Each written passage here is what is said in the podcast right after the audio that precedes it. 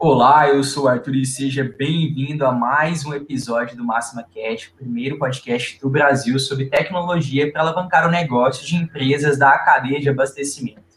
E hoje nós vamos falar sobre logística, logística no e-commerce. Mais precisamente, frete no e-commerce, como organizar a logística no seu canal online. Esse é o nosso tema de hoje. E você que está chegando agora ao vivo, aproveite para compartilhar esse link com mais pessoas, compartilhe nossa live para que mais pessoas possam participar e adentrar aqui a nossa conversa. E para participar comigo, falar sobre esse tema, estou recebendo ele aqui, já cadeira cativa aqui no Máxima Cash, Fabrício Santos, especialista de logística da Máxima, da Unblock. Seja bem-vindo, Fabrício. Obrigado novamente pela participação. Bom dia, pessoal. Tudo bem? É um prazer estar aqui novamente, Arthur, para falar um pouquinho agora de mais um mais um grande tema, né, que vocês escolheram muito assertivamente para falar de um, negócio que pesa muito na hora da gente tomar nossas decisões de, de, das compras online, que é o frete. Foi muito, muito bom poder estar aqui hoje de novo com vocês, viu? Ótimo, Fabrício. Nós que agradecemos mais uma vez sua disponibilidade. E para compor é, nosso, nossa bancada de hoje aqui, estou recebendo ele, o Bruno Andrade, Bruno Nicásio, é, que é consultor é, na área, né, consultor tanto na área de e-commerce como no atacado distribuidor, na cadeia de abastecimento, anos de experiência de atuação. E primeiro Máxima Cash, né, Bruno? Obrigado pela presença, sua participação aqui com a gente. Já participou do Máxima Tech Show, mas no Máxima Cash é a primeira vez. Seja bem-vindo. É isso aí, pessoal. Nós temos alguns clientes aí em comum, né, no segmento. Obrigado pelo convite. Hoje a intenção é a gente falar sobre os fretes e o impacto dele nas vendas de B2B, B2C. Obrigado pela oportunidade aí. Não, a gente que fica feliz de ter você aqui com a gente, Bruno. E você então está assistindo ao vivo, é dá um like no vídeo aqui no YouTube, deixa o like aí pra gente. Se você não é inscrito ainda no canal, tem conteúdos como esse aqui do Máxima Cash e outros tipos de vídeos também no canal da Máxima, sempre para você continuar sua jornada de crescimento, sua jornada de evolução aí na cadeia de abastecimento. Beleza? Então vamos começar o nosso tema, é, trazendo primeiro um, uma parte mais geral, né? Falando sobre um, um pouco sobre o frete, o que nós, é, como consumidores, nós experienciamos aí nosso nosso dia a dia. O frete é um, um dos fatores, eu acho que, pelo menos no B2C, né? Ou seja, empresas que vendem para o consumidor final, um dos mais decisivos, né? Um dos fatores de compra mais decisivos ali da, da nossa jornada, não é isso mesmo? Pois é, Arthur. Na verdade, assim, a gente chega a dizer até que o frete ele não é nem um fator de compra, ele é um limitador de compras, porque ele chega a ser um segundo critério de decisão do cliente. Ele primeiro decide pela compra, depois ele decide pela entrega. E muitas vezes a entrega pode afetar até a decisão de compra. Por isso que a gente diz que o frete é um limitador de compras. Isso quando a gente fala do B2B, do B2C, perdão, né, para o consumidor final, onde o, o, consumidor final gerencia essa questão do frete com uma decisão na mão dele. Quando a gente fala do B2B, é, fica menos tangível para o cliente é. essa, esse critério de decisão. Então, um dos pontos que a gente vai abordar aqui para contextualizar bastante isso, a importância de você tratar o frete como um fator de decisão tão forte no B2B quanto no B2C. O fato do cliente, às vezes, não enxergar um valor de entrega é, é, é, explícito ou um prazo de entrega dinâmico faz com que às vezes os lojistas errem muito nessa parte. Ele não, não entende que a recompra e o ciclo do B2B, principalmente, está relacionado ao frete, independente dele estar tá gratuito ou não, ou embutido ou não no preço, ou na margem ali de precificação que o cliente de atacado e de distribuidor já recebe na margem, né? É, normalmente ele já está embutido, né, Bruno, no, no, no preço. Então, assim, é, o que eu tenho visto muito acontecer é o, o pessoal do B2B, é, o atacado, ele já tenta fazer a venda, que eu acho que às vezes pode ser algum ponto de atenção, é que ele já tenta fazer a venda do, do da parte e-commerce dele para entregar na mesmo caminhão e na mesma rota que ele já vai fazer para aquela região. E às vezes isso pode demorar mais e frustrar o cliente durante aquela compra. Então, assim, isso pode. É, é, para o atacado é, é, é, é, o mundo perfeito, porque eu estou vendendo né? mais entregando no, com meus mesmos caminhões, Mas para o consumidor, ele pode, pode ser um limitador para ele. Ah, não, se eu comprar do outro aqui, ele que já enxergou que isso é um limitador, ele me entrega em 24 horas, o outro vai me entregar só com uma semana. Então, isso, isso acarreta, ah, não, o frete é grátis. Mas será que esse grátis mesmo tá, tá, tá não está atrapalhando até a reposição da minha gôndola lá, quando a gente vai, vai pensar como cliente? É, nós tivemos um, um, período aí onde o frete grátis era quase um requisito, né? Talvez 5, 10 anos atrás, quando a primeira, a primeira barreira de entrada do cliente era eu vou comprar online, eu vou ter o direito de, de trocar essa mercadoria, de arrependimento, por mais que a lei ampare os sete dias, no caso do consumidor final, e até uhum. no caso do B2B também, o cliente sempre tinha aquela dúvida: a logística reversa vai funcionar? Se eu arrepender, comprei um móvel, comprei um produto de valor agregado mais alto, se eu arrepender, eu, a, a logística reversa vai funcionar? vou ligar para lá, vou falar para eles recolherem e isso vai dar certo? Então, nesse momento, o frete grátis foi muito importante para poder dar uma experiência de compra adequada para o cliente, para ele Exato. se permitir experimentar o modelo.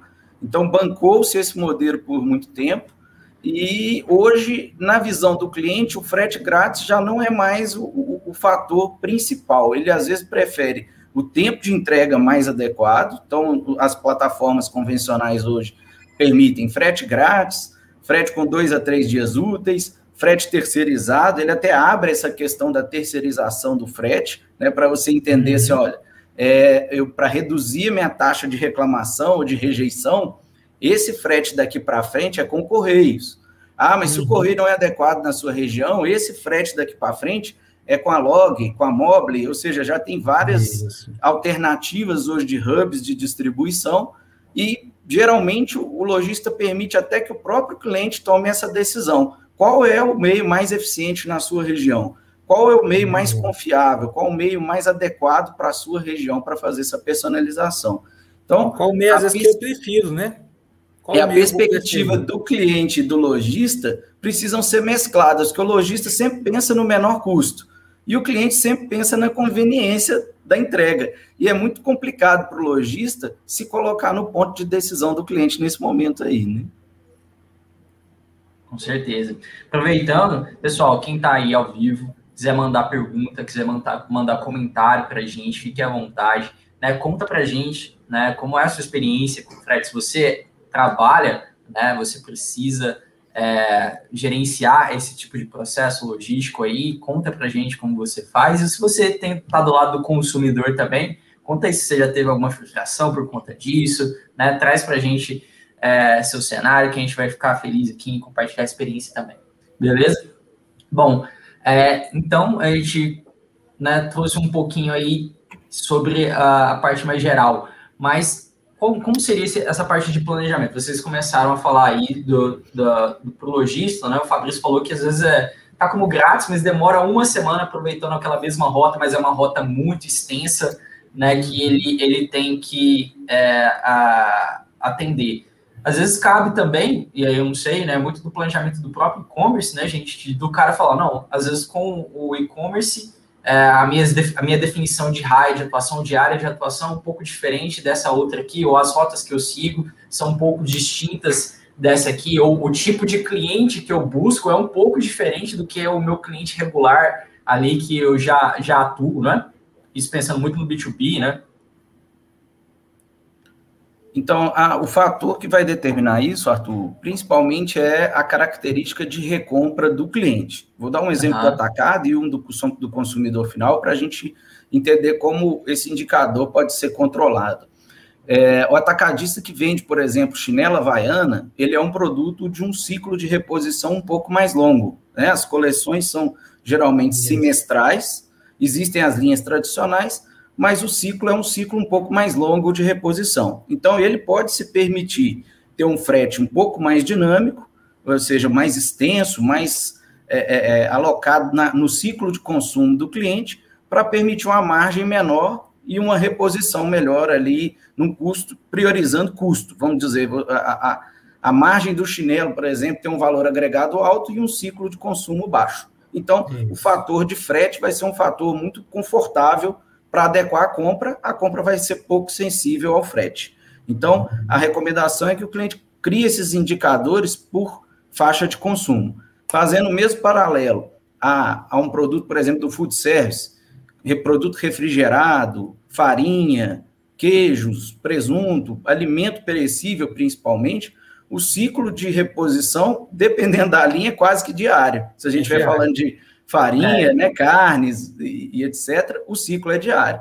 Nesse caso, a recompra é um fator muito determinante na qualificação do frete. Se o frete estende um pouco mais, ele mata o ciclo de recompra, porque o cliente ainda não, não recebeu o pedido anterior e o vendedor já está passando para tirar o frete novamente. Então, uhum. quando você não consegue alinhar a entrega e o ciclo de venda dentro de um, de um, de um fluxo de dias onde caibam as duas recorrências ali, você precisa mexer no seu frete necessariamente. Aí entra as visões de terceirização ou não, ampliação do, daquele modelo ou não, e geralmente nessa briga aí de quem vem primeiro, o ovo ou a galinha, é o, é o lojista que tem que bancar o frete para você justamente conseguir entregar mais rápido para o modelo de recompra vir mais rápido e você não matar a recorrência de compras. Então, como a gente falou, principalmente no B2B, né? Se você está comprando com uma frequência maior, você não pode deixar o frete, por mais que o custo eleve, matar o ciclo de venda. Vou dar um exemplo disso aí dentro do consumidor final, que é o caso do iFood, por exemplo, ou os, os aplicativos de entrega, o, o, ele aponta os minutos de entrega ali na frente. E você tem, inclusive, um, uma opção de ordenar pelo tempo de entrega. Uhum. Dependendo da necessidade do cliente, ele vai escolher: eu quero entregas de até 30 minutos ou entregas de 45 minutos a uma hora. Então, ou seja, nesse caso aí, 15 minutos pode ser um fator, como a gente comentou lá no início, né? Um limitador de venda. Eu queria comer o alimento tal, mas não estou disposto a esperar mais meia hora em troca. Então, eu vou substituir, sei lá, macarrão na chapa por hambúrguer, porque eu não quero esperar meia hora a mais na entrega. Então, o frete deveria ser sempre um nivelador de vendas para ser monitorado. A recorrência está acontecendo com a frequência adequada? Sim. Se ela foi rompida por um atraso de frete, eu preciso soltar cupons de incentivo de frete ou Exato. buscar terceirizações e outras formas de encurtar o ciclo de frete para eu voltar com o ciclo de recompra para aquele momento, né? É, um, um, tem, tem um, um, grande distribuidor de, de food service que, que, que, eu, que eu fiz um projeto uma vez, que ele passou para terceirização, Bruno, porque o que, que acontecia? Ele lançou a plataforma dele e aí ele prometia que se o cara pedisse até meio-dia, até três horas da tarde ele receberia a mercadoria dele dentro de um raio que ele determinou lá, que era dentro da cidade onde ele atuava, de uma das cidades que ele atuava, onde estava o centro de distribuição dele, ele entregaria, pedindo até meio-dia, ele entregaria. Então, só porque ele não, os veículos dele não conseguiam fazer isso. Então, o que, que ele fez? A, a parte de distribuição de, do e-commerce ele terceirizou. Então ele contratou, ele contratou terceiros para realizar essas entregas, ficou um, um, custo um pouco mais caro, mas ele repassou, não, ó, beleza, eu te entrego no mesmo dia. Mas aí você tem que.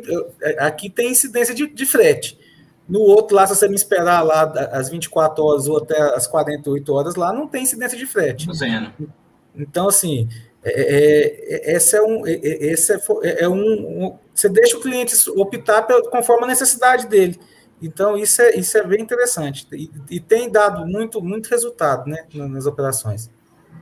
Sim. É o outro modelo que foi explorado dessa forma são os grupos, vamos dizer assim, na, na parte do, do, consumidor final, os grupos de compra que são os clubes de clubes de frete, né? É o Amazon Prime, é o, é o a, a Fast Shop está soltando agora um clube de, de, de, entrega, onde ela promete nas capitais duas horas de entrega para os eletrodomésticos.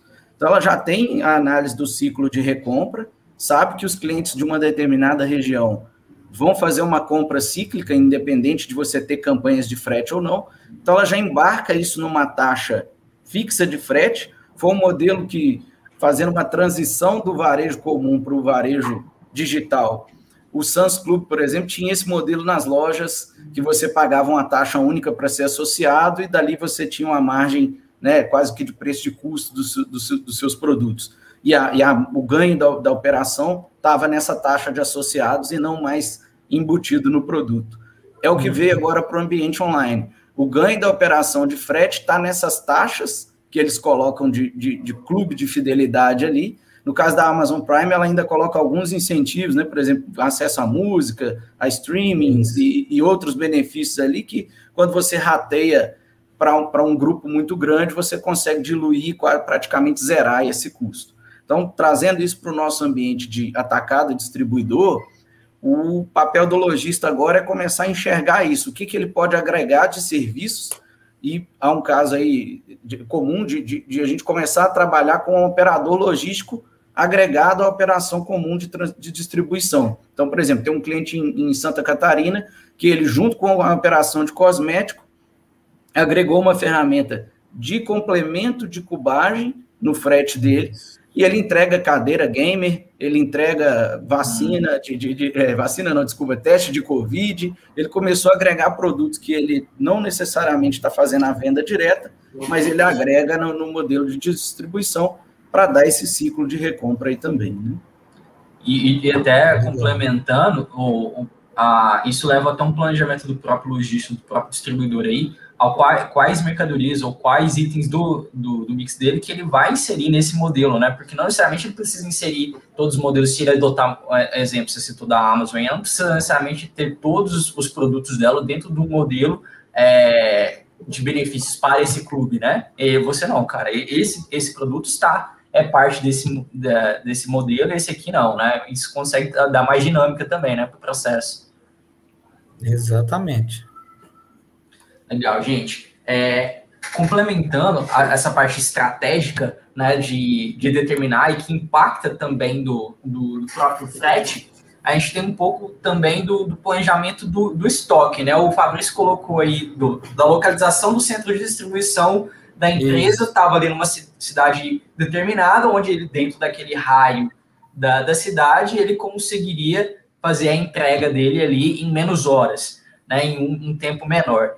Isso a gente vê também, às vezes, a, a, a, empresa ou optando pela uma terceirização ou abrindo hubs ou outros centros dela né, ao longo do, do, do, do território né, de atuação.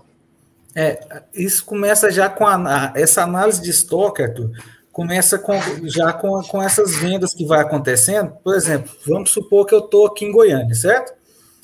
E eu começo, eu abro meu, meu e-commerce e começo a vender muito para Brasília. Uhum. Mas tem um determinado mix que eu vendo mais para Brasília. Então, às vezes, compensa mais, em vez de eu, de eu todo, todo, todas os meus, as minhas entregas saírem aqui de Goiânia, compensa mais eu abrir um hubzinho em Brasília com aqueles produtos que eu sei que já vão vender em Brasília, que, que vendem mais rápido em Brasília, entendeu? Então, é, é, é isso impacta muito no, no, no, meu, no meu, na minha conta frete lá do final do mês. Porque em vez de eu ter que transportar de Goiânia para Brasília, ainda fazer as pequenas entregas em Brasília, eu já saio ali de Brasília mesmo. Então, é, é, essa análise, até de saber o que deixar em cada, em cada hub, em cada ponto de, de, de distribuição, começa já através da venda, da, da, venda que, que vai gerando através do, do, dessa nova plataforma de venda que é, que é o que é o e-commerce, né? Sim, sim que tá, também impacta algumas coisas, né, Bruno? Por exemplo, eu vender e não ter. Uma coisa é quando eu vou, eu vou vender no, B2, no, no B2B ou então no RCA, que vai lá no meu vendedor, eu vender e não ter aquela mercadoria depois para entregar, fazer um corte, alguma coisa, em que às vezes o pagamento ainda nem aconteceu, é diferente quando eu faço um pagamento, eu faço uma venda no, no, no B2B que o cara já passou o cartão de crédito dele ali, e aí eu ainda eu tenho que garantir que, que aquele estoque vai chegar, porque senão eu vou ter alguma complicação financeira lá, que eu vou ter que dar algum, algum, a, a, alguma, recompensa financeira para ele sobre aquela, aquele problema que eu trouxe para ele, né? A legislação é mais, é mais rígida, né, Bruno, quando a gente fala de venda online. Sim, sim, e o cliente mais exigente, não só a legislação, né? Às vezes a, a, a legislação dá um norte, mas o cliente é, tem mais voz ativa, vamos dizer assim, no online do que no presencial. Ele, ele tem uma participação maior aí no nível de exigência. Outra visão aí na, no planejamento de estoque, Arthur, é o cliente monitorar o fator quilo daquele produto que está sendo alocado em cada unidade, né? Como o Fabrício comentou aí, por exemplo, se ele tem um aumento de demanda numa determinada região para esse nível de produto, você pode fazer um hub remoto. E esse fator do hub remoto, ou seja, você tem um ponto de distribuição naquele local para evitar um deslocamento muito grande, um dos fatores que vai determinar qual produto que vai para lá é a demanda, essa já citada aí pelo Fabrício, uhum. o outro é o fator quilo. Às vezes o produto não tem um valor agregado, como eu disse lá, usando o exemplo ainda do chinelo da Havaiana, é, você tem um fator quilo próximo aí de 70 reais o quilo, depende do modelo e da visão, 70 reais quilo já te permite fazer um, um, uma carga mais consolidada, ter um valor mais expressivo e conseguir diluir os custos de frete. Quando você vai para um produto de valor agregado mais baixo, né, dei o caso lá da, da farinha, de alguns alimentos, você tem um peso muito alto e aí o valor agregado muito baixo, a conta que está sendo paga não, não ajuda a ratear o frete. Então, nesse caso, você teria que fazer uma consolidação de carga, por exemplo, leva a carga consolidada até um ponto e lá faz a repartição. E o fator quilo também vai determinar qual parte é possível a terceirização e qual parte é inviável para você trabalhar, mesmo terceirizado, e qual parte é favorável você trabalhar com o seu modelo de distribuição atual. Então, um modelo fácil do, do lojista começar essa conta é comparar as próprias cargas que já saem com veículos próprios, dividindo o valor total vendido pelo valor de quilo e fazendo uma, uma métrica com a quilometragem rodada. Até um certo ponto, você vai encontrar as faixas onde é viável a sua entrega de, de condição própria.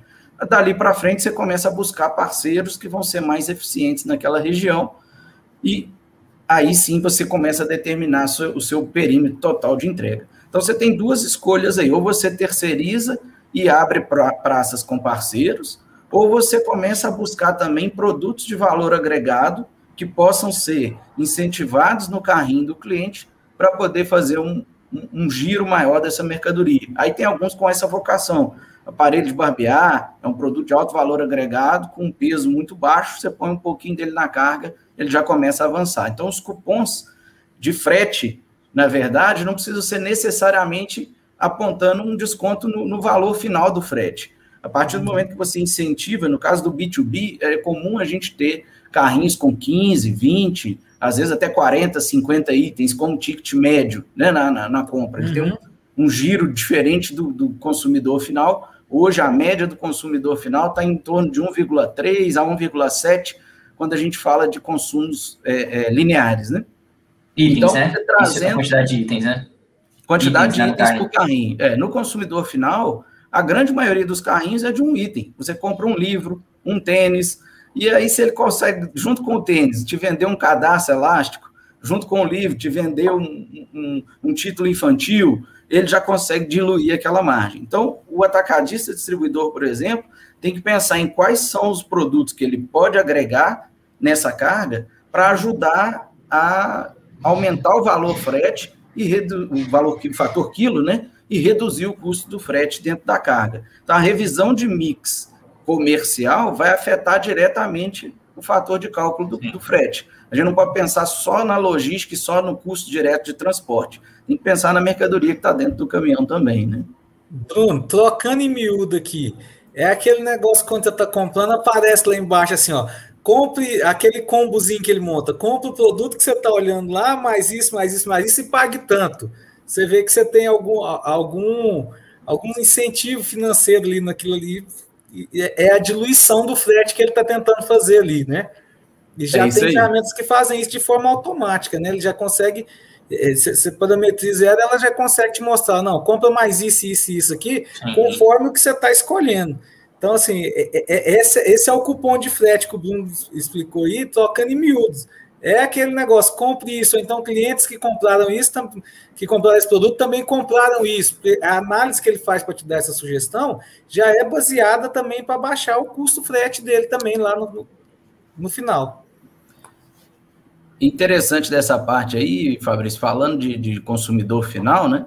Você hoje tem muita ferramenta de comparativo de preço, mas essas ferramentas não são eficientes para comparativo de frete, porque ela faz um comparativo geral de preço e ela não sabe necessariamente qual que é o seu critério de decisão de frete, porque esse critério de decisão de frete, como a gente comentou lá no início, ele vem só no carrinho, né?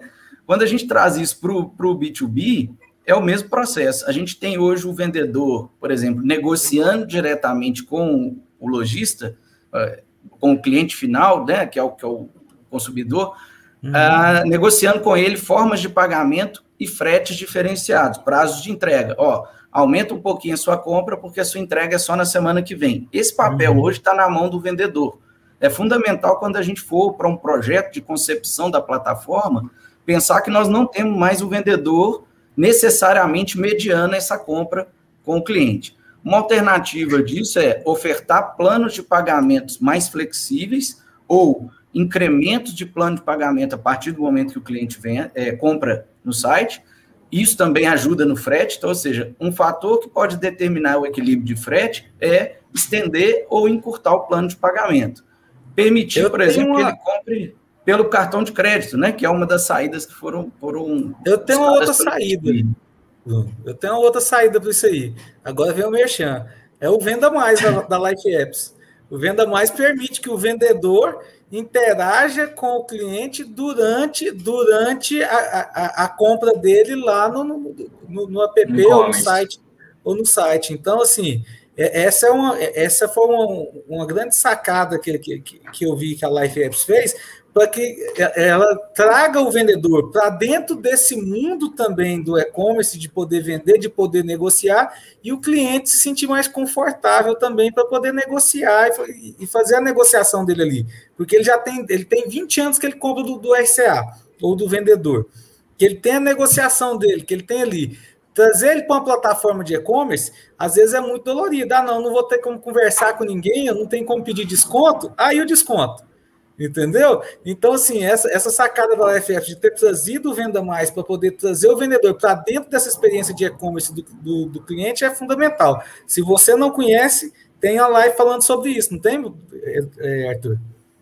Temos, temos. É, o, o, time, o time vai colocar aqui o, o link, é, não só da, da live, mas colocar o link do, da página, onde explica mais sobre, sobre como a, a tecnologia em si, né, essa solução pode, funciona, né, e como ela pode ajudar é, você que está enfrentando esse problema aí, como o Fabrício falou, né? Às vezes a, o, né, porque nem todo cliente vai, né, se tratando do, do distribuidor, né, do, uhum. a gente está fazendo um cenário B2B aqui, tem, vai ter esse costume ou vai ter essa preferência de aderir ao e-commerce, né, vão existir uhum. barreiras também, né, aí uma, uma é essa aí de, da própria cultura, né, e da, da facilidade que ele já tinha, e do relacionamento que ele tinha com o vendedor. E olhando para o lado do, da empresa, né, do distribuidor, como ele vai lidar, os vendedores deles vão lidar com a entrada de uma nova plataforma dentro do cenário do jogo comercial, né? Como é que eles vão lidar com isso, né? Isso geralmente é, gera algum tipo de, de atrito ali inicial, mas, pô, dá para dá superar esse atrito aí com, com tecnologia e inteligência no planejamento né, da, da, do, seu, do seu escopo ali de atuação, né? Como eu vou atuar com o meu e-commerce, como eu vou atuar com o meu vendedor. Então, isso é possível e aí a gente mostra como.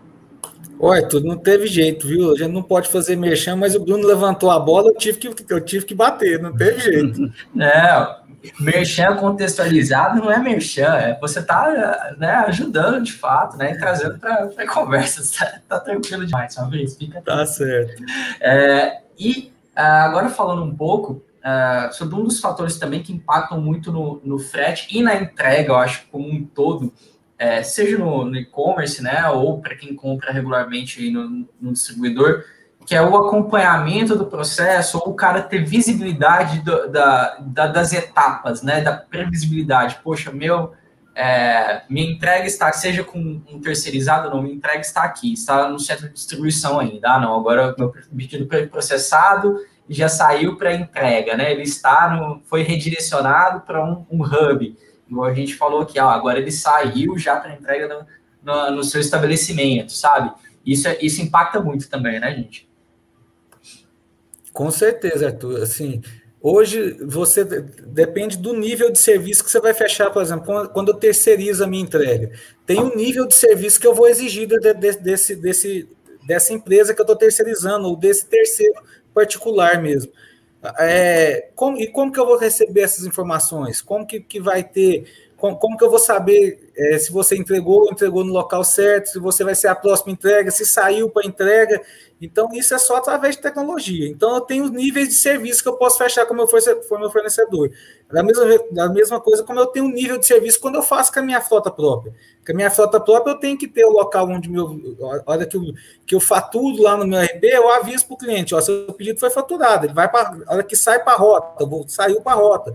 Então, eu tenho que ter esse nível de, de, de, de serviço, eu tenho que tanto exigir do terceiro quanto do, do, do do meu caminhão próprio. Por quê? Porque hoje isso é uma exigência do próprio, do, do, do, do próprio consumidor hoje, né, Bruno? Ele, ele hoje exige muito esse tipo, esse tipo de informação. É, ah, não, eu sou próximo. Eu, seu, sua entrega é a próxima e vai chegar nos próximos, nas próximas duas horas. Às vezes eu iria sair e, e isso agilizou também a logística. Eu iria sair, o caminhão ia passar aqui, eu não estava aqui, ia ter que voltar depois. Mas como ele já me avisou, peraí, eu vou me organizar para que o caminhão chegar eu esteja aqui.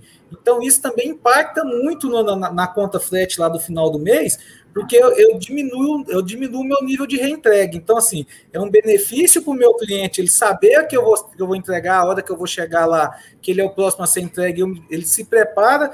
Algum, em alguns lugares até tem aquela, aquela venda que, que o o, o, o cliente ainda paga em dinheiro lá para o motorista. Então, ele sabendo que ele é o próximo entrega, ele já vai organizar o dinheiro ali e tal, e eu vou ter um, uma menor incidência de, de, ter que voltar naquele cliente, aumentando o meu custo frete lá no final do mês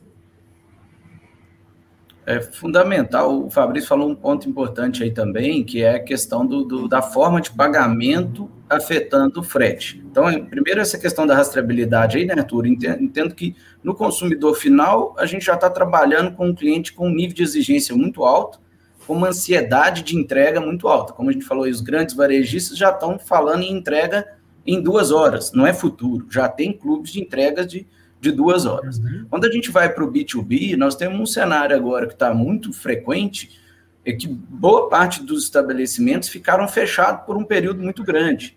Então, ele, de alguma forma, hoje tem uma resistência em fazer um estoque muito alto, porque ele tem receio de a qualquer momento, por uma regra sanitária ou o que for, ele ter que fechar novamente, e aí ele começa a entrar num ciclo de crédito difícil para ele ser quebrado. Então, o Fabrício falou, a, a venda de porta a porta em dinheiro que era um negócio incomum, voltou a ficar comum em alguns cenários, porque o cliente ficou inadimplente, ficou muito tempo fechado, e o lojista tem, o, atacadista, né, nesse caso, tem dificuldade de dar crédito para o lojista hoje, porque não sabe se ele vai conseguir perpetuar aquela entrega.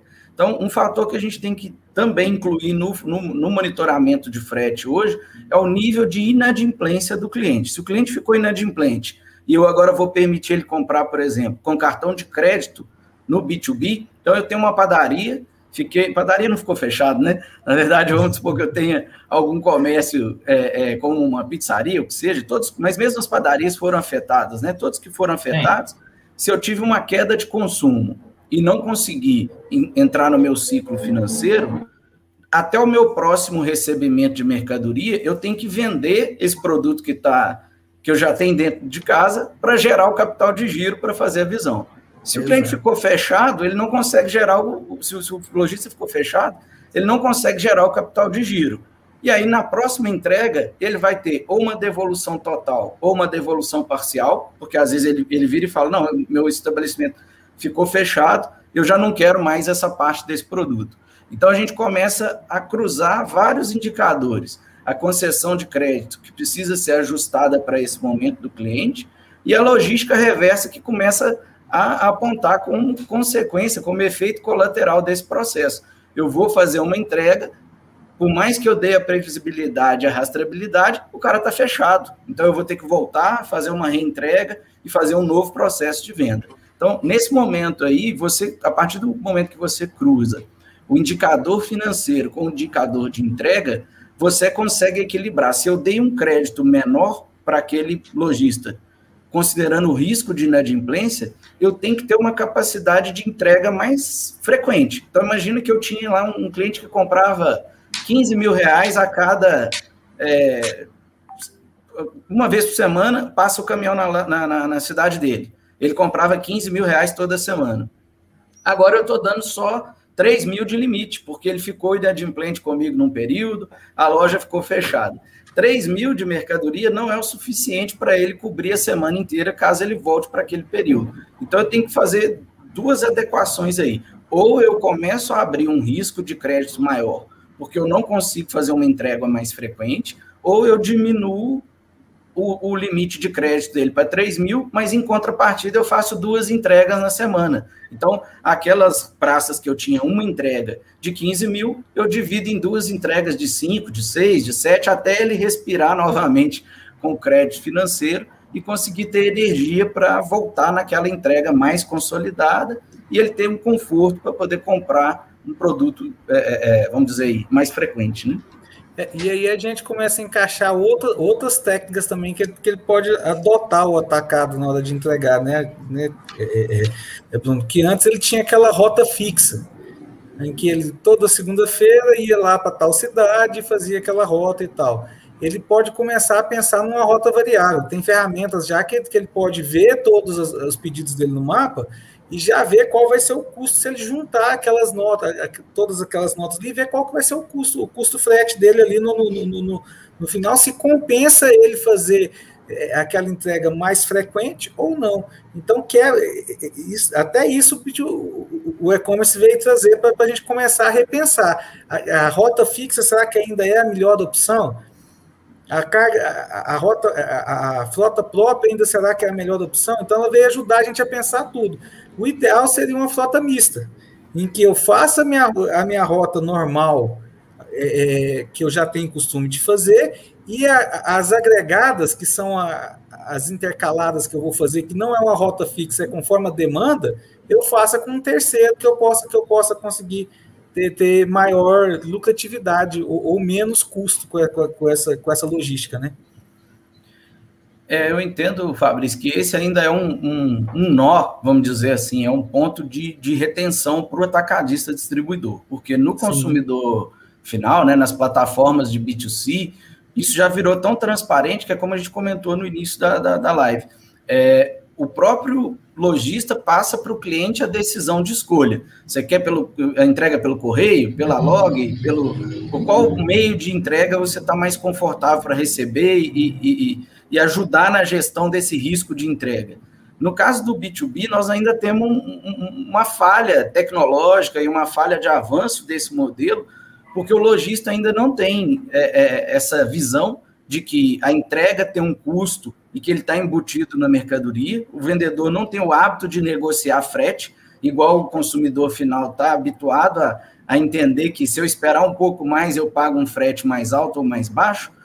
O lojista na ponta não tem esse hábito, ele entende que o frete já é uma obrigação do atacadista distribuidor que está vendendo para ele. Porém, quando o atacadista distribuidor chega num ponto que ele não tem um nível de atendimento adequado, ele hoje não tem essa abertura de dividir essa conta, teoricamente, com o lojista e dizer: você prefere esperar um pouco mais? E é como eu falei antes, né? Se ele preferir esperar um pouco mais, eu poderia dar um limite de crédito, entendendo que eu não estou aumentando o risco, eu estou simplesmente ampliando o meu período de cobertura, eu não estou vendendo mais proporcionalmente que eu estou estourando a capacidade dele de pagamento. Hoje nós temos um déficit aí de, de, de recurso e de tecnologia que a gente fica com uma falha de processo no meio do caminho. Esse talvez é um dos pontos de, de, de resistência de entrada do lojista hoje no modelo B2B, porque quando ele tem um vendedor para mediar isso, o vendedor acaba ligando para a empresa e falando: não, o cara é um bom pagador, ele está com a gente há muito tempo, consegue uma entrega extra para ele, consegue um, um frete o vendedor ainda tem esse papel principal de mediador e de negociação. Né? Então,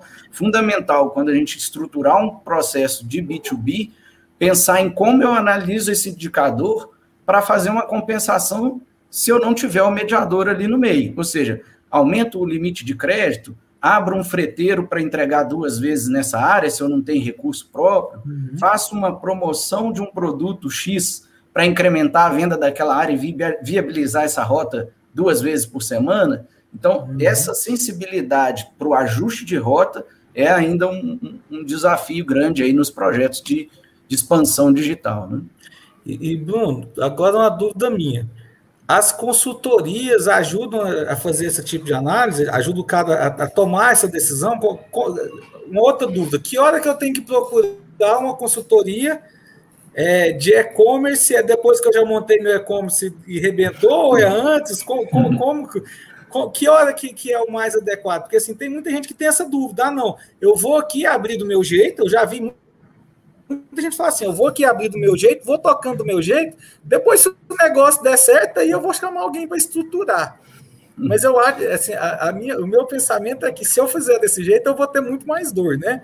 Apesar de eu, de eu minimizar o risco do não dar certo, porque já dá, eu vou chamar o cara quando já deu certo, mas eu acho que depois, para consertar o que já nasceu errado, é mais difícil, né?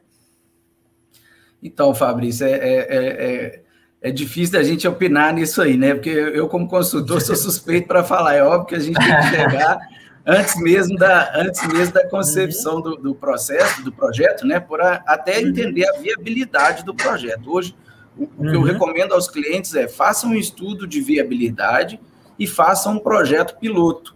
Um grande falha, às vezes, do, do, da implantação é que o cliente já abre um site generalista abrindo já direto para todos os clientes, para todas as praças e aplica as mesmas métricas que ele tem hoje no cenário atual, replicando no cenário digital. Então, esse é, um, é uma falha, essa é uma falha comum, né, que você de alguma forma frustra o cliente, então você queima aquela expectativa da primeira experiência de compra, onde eu entendo que você deveria estar abrindo, então, uma, uma maneira de minimizar esse problema, claro, chamando uma consultoria para te ajudar em indicadores, para te ajudar em, em, estratégias de abertura de mercado, mas em, mais importante é você fazer aberturas graduais, medir a expansão do seu negócio e ir fazendo a consolidação de cada área. Então, o erro mais comum quando a gente vê o impacto de frete e o impacto do, do, da transição de modelo de venda, é você não ter pensado numa transição gradual. Aí eu geralmente convido o cliente a pensar assim: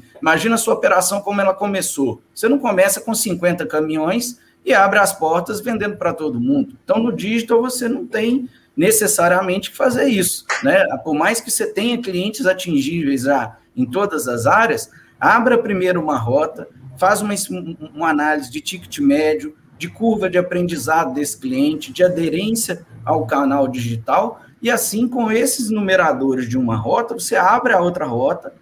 Qual o numerador que é comum?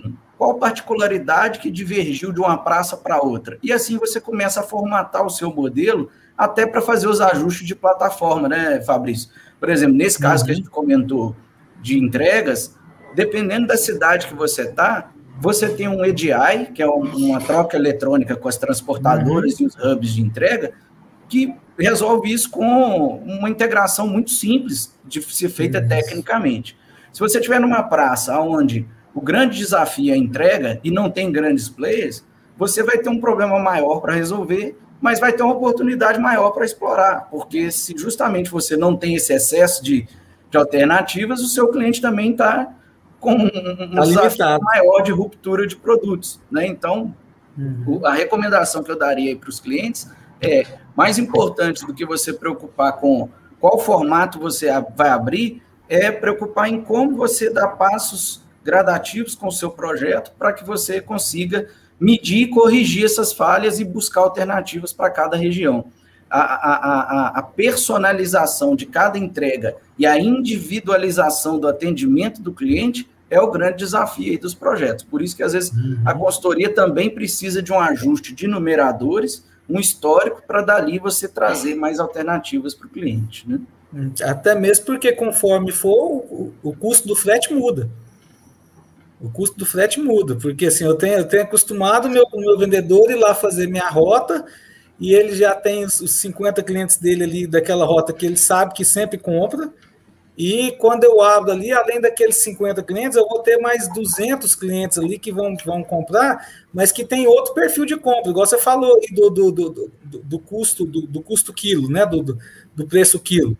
Então, o que, que acontece? Aquele preço quilo que antes aquela rota compensava, agora pode passar a não compensar, porque eu estou enchendo muito o meu caminhão com coisas pesadas que são e, e que impactam muito no meu frete, né? Perfeito. Exatamente. Ótimo. E só para Eu imagino que é, isso não seja, né? O pessoal ainda não tenha essa mesma mentalidade, né, Bruno? Até se você está tá dando, dando, isso como uma dica, imagino que os projetos e, os, e as, as buscas, né, por, por um, um, apoio, um auxílio disso, às vezes acontece quando uh, o negócio já está pegando fogo, né? Ou quando você já tem um desenho que não é o mais adequado, né? Ah, não escolhi o cara coloca um escopo muito grande de produtos dentro de uma plataforma, né? Ou um escopo muito grande de, de rotas, né? Como é que vocês veem esse cenário hoje no distribuidor, né? Vocês acham que um, o mercado como um todo, ele tem essa maturidade, ele está buscando um caminho de, de, de maturação, está no caminho de maturação? O Arthur, o, o mercado está numa fase de aprendizado desse modelo, né? Então, o, o, o grande falha aí que eu vejo na, na, abertura dos projetos é, como eu disse, o cliente pega um mix que já está num, num, segmento consolidado e um cliente que está num momento de transição e vai na parte da tentativa e, e erro. Ele não consegue, uhum. nesse primeiro momento, ajustar as métricas para fazer um lançamento é, é, de uma previsibilidade ali daquele mercado. E o grande problema aí desse, desse cenário é que a indústria, vamos, vamos falar um pouquinho da indústria por trás, que tem um papel de, de apoio nesse cenário. Uhum. Essa, essa, esse déficit aí de serviço e de produto sendo entregue na ponta, geralmente é patrocinado pelo marketing. As ações de marketing é que vão fazer um nivelamento de expectativa e de aderência de produto para fazer essa visão.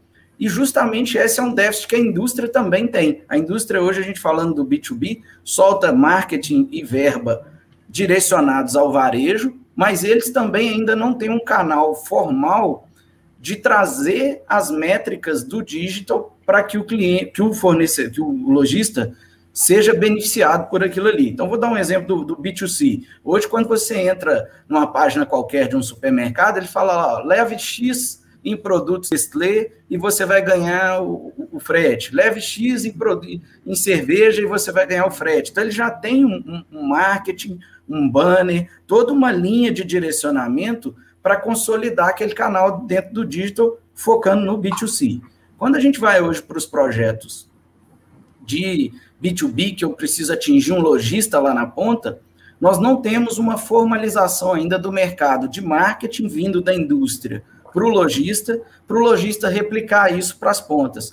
Então, esse déficit faz com que o próprio distribuidor e atacadista tenha que criar estratégia de marketing sozinho, ou ele tem que mesclar várias indústrias para tentar fazer um, uma estratégia de marketing de várias indústrias unidas e soltar um projeto único que atenda a esse pacotão. E aí é onde a gente hoje fica refém, vamos dizer assim, de um patrocinador maior para quebrar essa cadeia e esse ciclo que está de, de, de, déficit de planejamento e de visão de modelo. Então, eu acredito que agora, com a evolução e com, com uma tendência maior do, do lojista aceitar fazer a compra através do canal digital, a indústria vai fomentar um pouco mais de marketing e o marketing necessariamente vai direcionando essas ações de frete, mix, divulgação, e, enfim, as campanhas comerciais que vão sendo colocadas aí no segmento, né?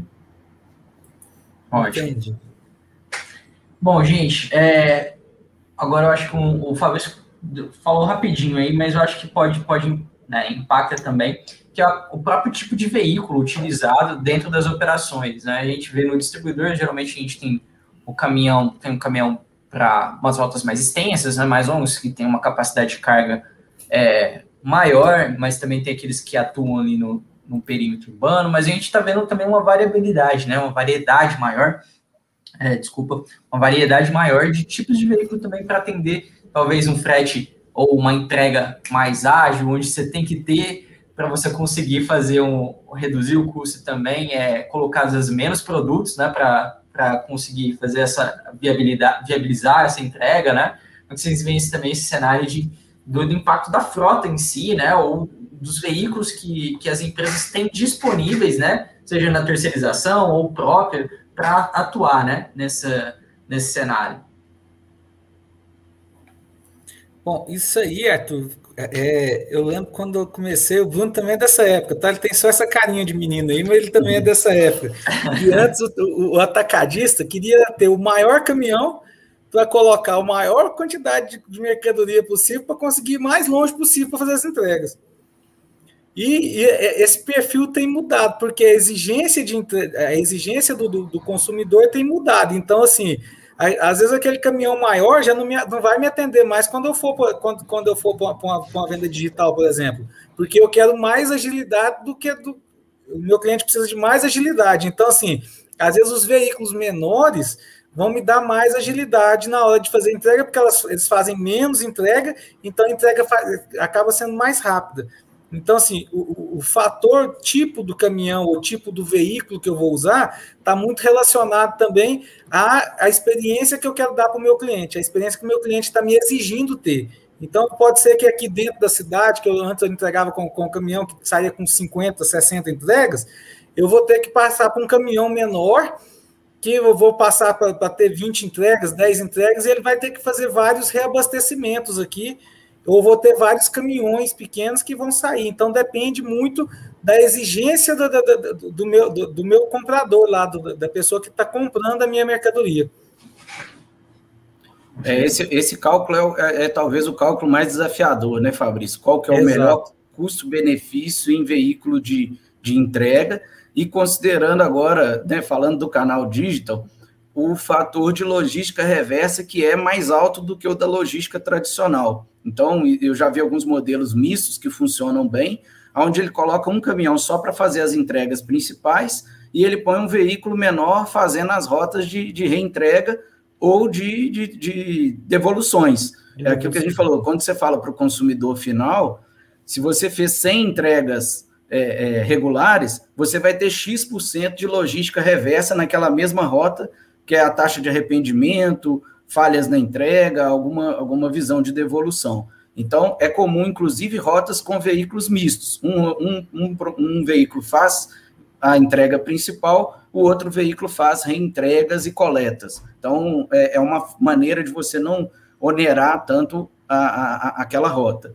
Mas o, o, o, grande desafio aí do equilíbrio do, do veículo é que você tem, como a gente sabe aí, regiões geográficas muito diversas dentro do Brasil. E quanto mais polarização a gente tem, a tendência é de redução dos veículos. E há também o modelo de transbordo, onde você geralmente envia para um operador logístico, que são os modelos que estão mais comuns, e você tem galpões hoje só de cross-docking, ou seja, você vai com um caminhão maior até uma determinada região, um polo, ele fraciona aquela carga para entregas menores, e aí essa última ponta geralmente é terceirizada. Então você faz a sua frota principal num veículo próprio e você pode contar, às vezes, com uma equipe de fracionamento nas pontas. Né? Exato. É, eu, eu, tive, inclusive, visitando uma, um atacadista aqui de, de, da região essa semana, essa semana passada, em que ele tá, ele abriu rotas em São Paulo. De Goiânia, ele abriu rotas em São Paulo. E o que, que ele faz?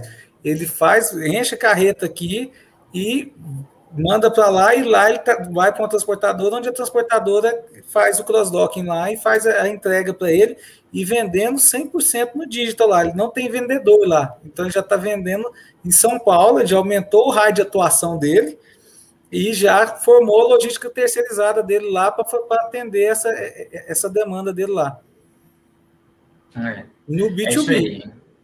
É é, é, essa, essa nova dinâmica né, que o, o canal né, digital traz para o modelo de negócio é, é dá uma, uma, eu vou dizer, não é nem uma pimentada, mas ele dá uma, ele, ele passa a selecionar melhor alguns os players dentro do mercado, né? As empresas têm, têm que ter um nível de preparo, como vocês falaram, né? O nível do cliente aumentou, as empresas têm que é, é no nível de cliente para cima, né? Porque você tem que surpreender também, passar a surpreender e propor novas coisas para manter aquele, aquele cliente ali, porque é muito complicado fidelizar, né? Ter um, um tipo de fidelização no, no, nesse modelo, né?